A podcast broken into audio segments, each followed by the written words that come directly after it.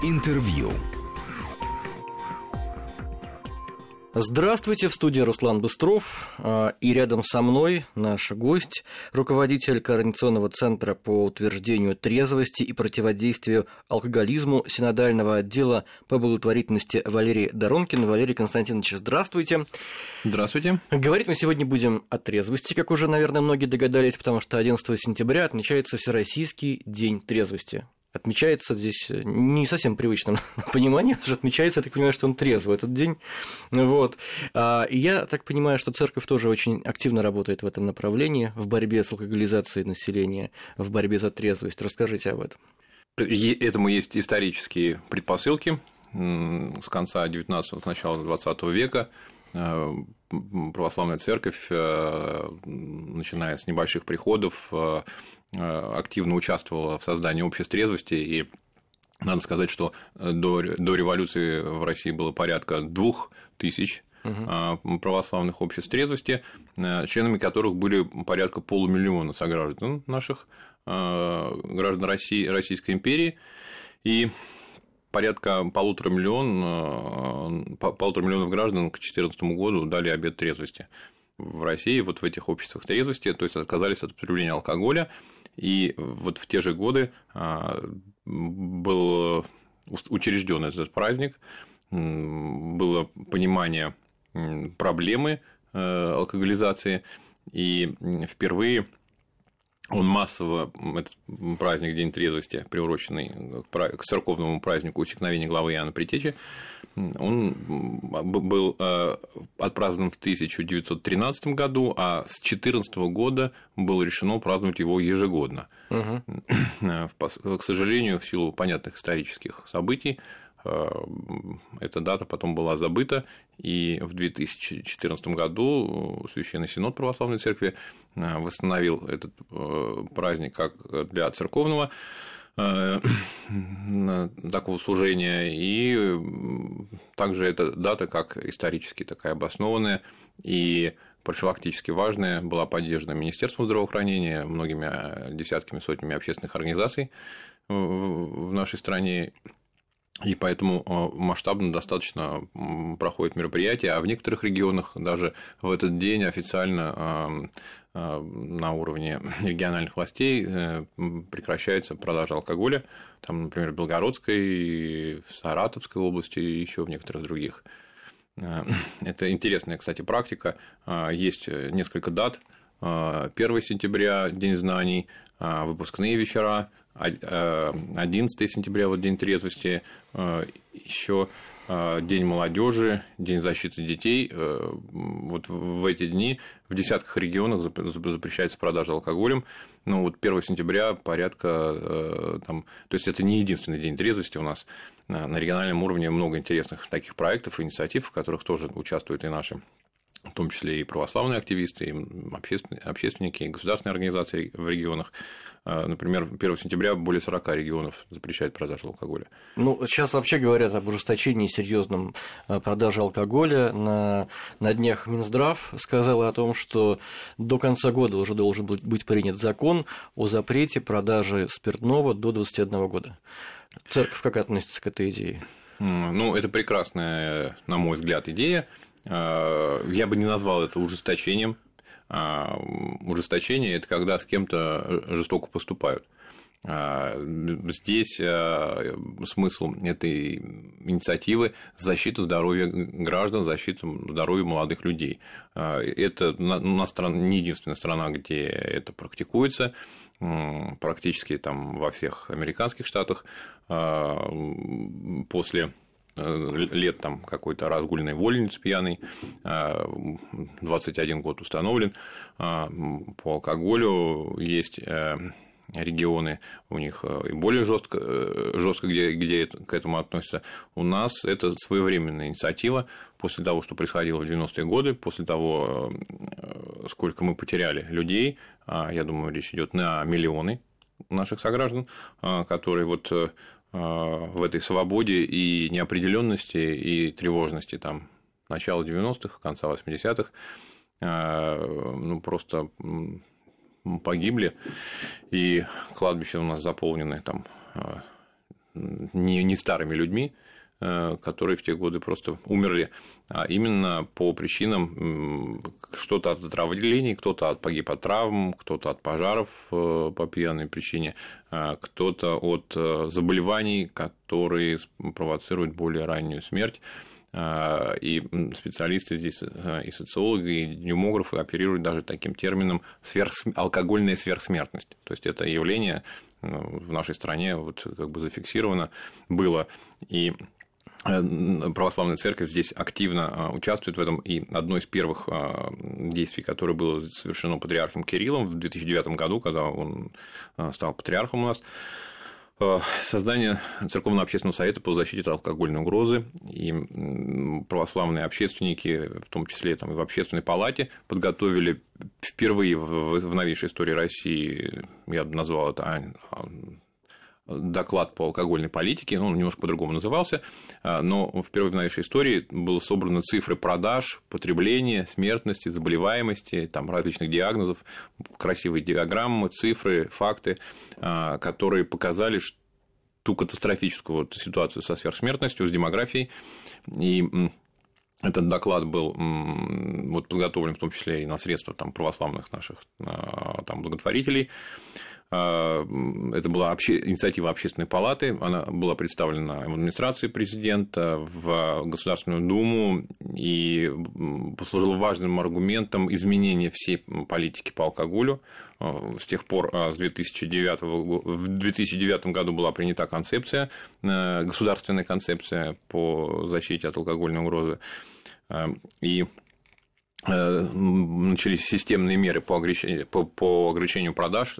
Я напомню, э, были убраны, был убран алкоголь с э, автобусных остановок, из, там, из маленьких палаток вот возле этих остановок. Ограничения были введены на круглосуточную продажу, она была запрещена практически повсеместно, ну, повсеместно. И с тех пор те усилия, которые и просветительские, и профилактические э, предпринимались, позволили снизить, существенно снизить потребление алкоголя и существенно снизить э, смертность, э, но она так и не преодолела вот критический там, для генофонда нашего рубеж, там есть некая условная цифра 8 литров, а все равно при условии, что говорили, что больше 20 потреблялось там в, там, в начале 2000-х Э, литров алкоголя в год, сегодня все равно это в районе, говорят, что в районе 10, это все равно критическая, критически высокая цифра. И опять в этом году перед этим цифры потребления и смертности алкогольной снижались. А, опять началась тревожная ситуация. В целом э, фиксирует повышение потребления россиянами алкоголя. Ну, недавно была народная статистика, что выросла на 17% смертности. Э, рос Потребнадзор, по-моему, опубликовал э, цифры по смертности э, от алкогольных отравлений.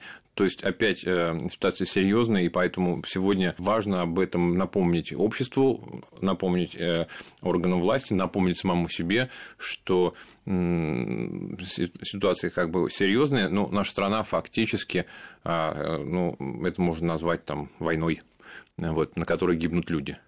И это реально, ну, вот э, в моей семье там несколько человек погибли на этой войне. То есть у меня дедушка с бабушкой, там водитель грузовика сбил насмерть в свое время, а, будучи там в состоянии сильнейшего алкогольного опьянения, потом он сел на 7 лет, этот человек. Вот. И он сам, тот человек, убийца, фактически жертва этой войны алкогольной, и мои близкие люди.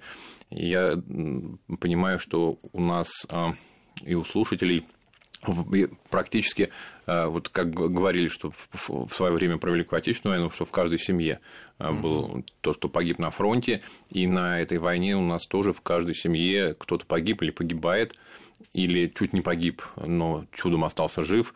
И это ситуация, которая не позволяет излишне э, там, вальяжно или излишне без ну, как бы относиться к этому как к чему-то неважному. А, Валерий Константинович, а с точки зрения э, православия употребление алкоголя – это грех? Есть евангельские слова, которые, скажем так, проливают свет на э, этот вопрос. Пьяницы говорит апостол Павел, Царство Божие не наследуют. То есть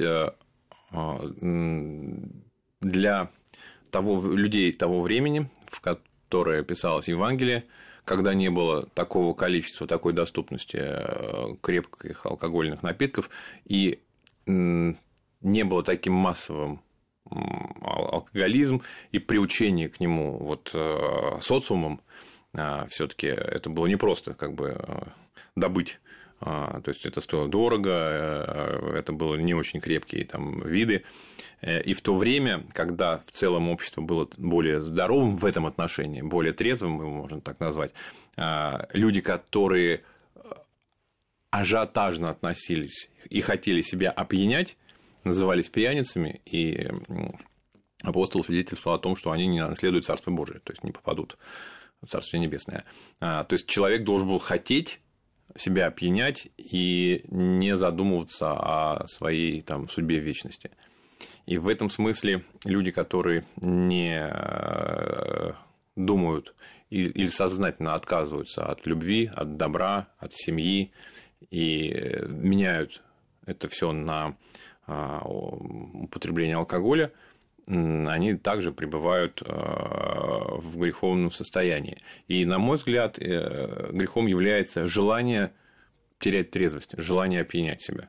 Угу. Вот. А когда человек сознательно хочет затуманить свою голову, потому что он ну, не справляется с реальностью и так далее. Но тут очень тонкая грань, где грех переходит в болезнь. То есть умеренное употребление грехом не является, я правильно понимаю? А, и это самый интересный вопрос, который часто задают. В нашей стране вопрос меры да, очень это философский. Правда, это правда. Потому что э, алкоголик, даже вот при смерти, который находится уже у черты, э, часто он, находясь в отрицании, говорит, я свою меру знаю, я пью там только стакан или только бутылку, а тот другой там Вася пьет еще больше, вот он алкоголик. Желание не жить трезво вот, может быть, этот индикатор, когда человек не хочет жить трезво, когда ему противно, неприятно вот в, в этом мире. И, э, э, наверное, греховным таким состоянием можно назвать, когда человек не хочет жить в этом мире, что вот тот мир для него Уходит более радостный, mm. более интересный, более притягательный. А, и грех это не приговор, mm. а грех это состояние, в котором человек отделен от Бога. То есть это не наказание, а, это констатация а, болезни, ну, грех – это духовная болезнь, это констатация того, что человек духовно болеет, и, то есть он неплохой, вот, он страдающий, в этом смысле это можно назвать грехом. А как, ну, все-таки в церковной жизни алкоголь тоже присутствует. Например, я имею в виду а, причастие, и, например, я имею в виду традицию отмечать Пасху Кагором. Вот как здесь совместить? С одной стороны борьба, с другой стороны алкоголь все-таки присутствует. Ну, это говорит о том, что церковь выступает не против а, алкоголя, угу. а против а, желания людей терять трезвость и зависеть от этого. Все начинается апостол... с малого. А, конечно. Что, сами говорите, меры нет в нашей стране. Ну, конечно. Поэтому, допустим, Иосиф Волоцкий, известный наш святой, э, создатель, наместник одного из монастырей, Э, наших древних российских говорил, что вот одно дело на Востоке, там они могут знать меру вине, а наши люди меру не знают. Там практически буквально так написано Иосифом Володским. Поэтому вот у нас в монастыре, там для монахов, э, совсем пить нельзя. И, допустим, величайший наш святой э, Сергий Радонежский, он алкоголь не употреблял совсем об этом так, может быть, широко не говорят, но это как бы зафиксированная такая история в летописях а, его отношение к вину, он его не пил, и там говорится, что он ни меда, ни пива, ни пияши, ни нюх, то есть он, тем более ничего креп, более крепкого. Из времен преподобного Сергия Радонежского он заложил такую традицию монашеской жизни, в нашей стране множество учеников шли по Руси и создавали монастыри. И вот э, э, поскольку нам уставы э, монастырей были даны из Востока, из Греции,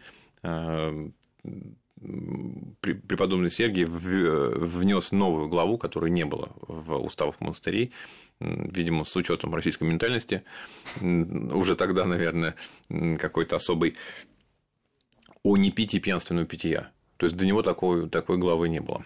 А, и все ученики его, а, создавая монастыри, вводили эту главу. Ну, в монастырях, да. А, а в церкви? Ну, в монастырях, там, причем люди более строго жили. Да. Вот при этом они там задавали еще более высокую степень строгости, чем, допустим, на Востоке, в Греции там, или еще где-то еще. Что касается причастия. Да.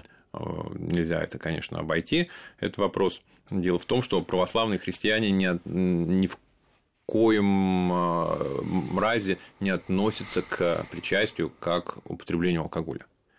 То есть, э, сказать так, а, тот, кто говорит, что вот э, православные причащаются вином, а, это сразу признак того, что человек ну, не является православным христианином, и он внешне он не погружен в традицию, в культуру, потому что э, православный христианин относится к евхаристической чаше как э, приобщению тела и крови Христовой. Это особое таинство церкви, конечно, физическим таким веществом в нем присутствует когор, который разбавляется горячей водой. И содержание алкоголя, конечно, если говорить об алкоголе, там совершенно мизерное, сопоставимое с безобидным там, квасом или кефиром, если говорить об алкоголе. А, но, опять же, ни в коем смысле это не, не пох... даже внешне никак не похоже на угу. культурную ситуацию, что там кто-то приучается к употреблению алкоголя, потому что это даже внешне никак не а похоже. А Пасха? А, Пасха, опять же, что такое Пасха? Пасха – это праздник праздников, а, это свидетельство о воскресении Христа, и сам праздник Пасхи э, празднуется в храме. А, на праздник Пасхи люди идут крестным ходом, а, люди причащаются на литургии. А, вот. А то, что происходит за рамками богослужения, является формой, социальной формой празднования исторически там сложившийся, да, я так понимаю, что православные христиане там в других странах вот так вот так, активно не используют. А, это российская, российский такой менталитет, он а, ну, такая культурологическая особенность у нас особая. А, у нас еще надо сказать о том, что у нас от Кагора люди не гибнут массово не спиваются. У нас употребляют у нас другое, э, часто говорят, такое северное употребление алкоголя. Почему Минздрав э, хочет запретить э, до 21 года? Там инициатива Минздрава, кстати, не весь алкоголь запретить. Да. Вот, и там, там, я так понимаю, Когор тоже не попадет. С, кажется, с 17 градусов, если да, я не путаю. Да, что, что какая-то такая цифра. И Минздрав доказывает, что именно крепкий алкоголь влияет именно на ту самую сверхсмертность. Вот. Видимо, они считают, что когор не так опасен. Вот. А, да, это вот э, такая ситуация, когда мы выступаем не против вещества, а против отношения к веществу как к чему-то безопасному. И на самом деле это очень важная воспитательная мера, когда ребенок знает, что до 21 года нельзя, что это что-то серьезное, что это, что это опасно. С одной стороны, это порождает некое желание повзрослеть побыстрее. Вот. Но в целом на популяцию, я уверен, это и на молодежную смертность скажется. Повзрослеть и оторваться тут же. Ну да, но это как, Тоже бы, как, как любой запрет, я совершенно с вами согласен, но а, как бы медицинская статистика, я уверен, после принятия уже через год будет видно, насколько сотен или тысяч людей у нас в стране, молодых людей, умрет меньше. И это цифры будут четко показательны. Если мы отбираем у них алкоголь, надо что-то взамен дать. Церковь э, готова что-то предложить? У нас минутка буквально остается. Э, алкоголь, на самом деле, э, часто используется людьми для того, чтобы как заменитель радости, как заменитель коммуникации. Мы не умеем говорить мы не умеем любить, мы не умеем доверять, мы не умеем обнимать, мы не умеем говорить ласковые слова. И этому нужно учиться. Это наука, это искусство. Часто в наших семьях а, не везде этому можно научиться. Ну, церковь, я так понимаю, как раз в этом направлении работает. Ну да, конечно. Спасибо вам огромное. Любовь. Спасибо вам огромное, руководитель Координационного центра по утверждению трезвости и противодействию алкоголизму синодального отдела по благотворительности Валерий Доронкин. Спасибо. Интервью.